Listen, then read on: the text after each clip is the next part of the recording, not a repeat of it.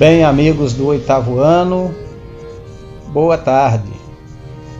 No nosso trabalho de hoje, é, dando continuidade ao nosso tema deslocamentos populacionais, nós vamos estar discutindo hoje os problemas com esses deslocamentos.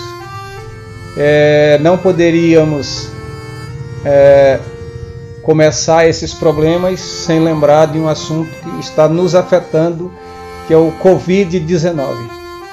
Sim, esse é um dos problemas, um dos, que são inúmeros, milhares de problemas, com deslocamentos populacionais. Ou seja, esse, esse vírus que estava na China, como é que ele chegou ao Brasil? Há um deslocamento populacional intenso por todo o mundo, tanto do ponto de vista turístico, quanto comercial, quanto político, é, e por aí vai. E nesses deslocamentos, é, as pandemias também se deslocam, é, a ponto de, de agredir todo o planeta Terra, todo o planeta vem sofrendo com essa pandemia. Assim, isso é começando de cá para lá, esses problemas com deslocamentos populacionais. Outro sim, que é um problema é, grave com deslocamento é, populacional, é a questão do entendimento da língua é, no outro lugar de origem. Por mais que, que estejamos num país como é o Brasil, no caso, com o mesmo idioma, quando se sai do Nordeste é, para o Sudeste do país, nós, nós vamos encontrar essa variabilidade linguística e como geralmente o, o, o imigrante é minoria na região, ele vai sofrer restrição social por conta da sua fala, da sua origem, e isso acentua mais quando ele sai à procura de empregos ou fugido de alguma coisa como seca ou perseguição política. É, e esses ataques vai desde xenofobia, que é ódio de estrangeiro, porque toda vez que chega alguém de fora numa região, principalmente quando vai é, à procura de emprego, a primeira impressão que fica é que ele vem tomar os empregos é, da comunidade local. E isso gera esses problemas. O outro problema é que quando essas pessoas chegam de uma região para, para outra do planeta ou do Brasil, podemos considerar o Brasil, onde se desloca muito do Nordeste para o Sudeste, hoje já está mais pulverizado, já tem nordestino indo para outros lados, mas é, o grande centro de imigração foi a região Sudeste, principalmente São Paulo. Para você ter uma ideia do teor dessa imigração, a população da região sudeste hoje dá próximo de 85 milhões de habitantes e isso é fruto da imigração. São Paulo, a cidade de São Paulo, que, que conta com quase 12 milhões de habitantes, é, 60% desse pessoal é de nordestinos ou de pessoas oriundas de nordestino. Mas quais são os problemas dessa imigração? Geralmente quem imigra, a grande maioria imigra sem dinheiro. Sem dinheiro, muitos deles sem conhecimento e eles vão morar nos piores lugares dos arredores da cidade, formando o que a gente chama de bolsões de pobreza. E isso acompanha a violência. Sem dinheiro, eles não têm saneamento básico. E esse lixo gerado por essa população migrante, ele vai sendo deixado fechado a céu aberto e vai formar esse caos que tem aí nas grandes cidades. É, o outro fator da alta imigração é, é, é o esgotamento dos recursos naturais, porque quanto mais pessoas, mais recurso natural é consumido.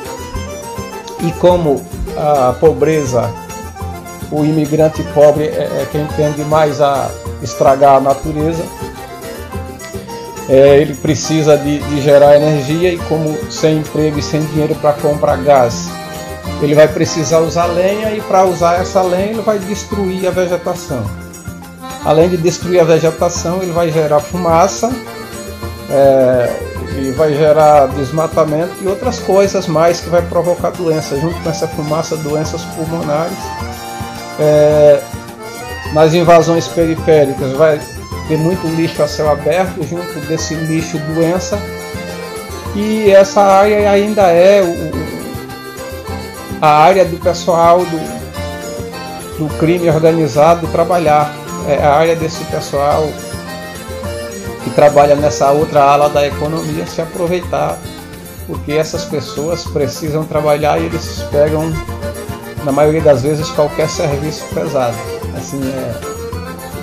E xenofobia que falamos antes, o que é isso? Ódio de estrangeiro, repetindo. Toda vez que você for migrar, você vai passar por essas complicações. A parte positiva da migração é que muitas vezes migrando você adquire outros valores. E aí quando teu espaço afetivo te faz migrar de volta, esses valores podem ser implantados para a melhoria da comunidade onde antes se morou. Mas no final de tudo, só se vai ver é, problema com imigração. Ok?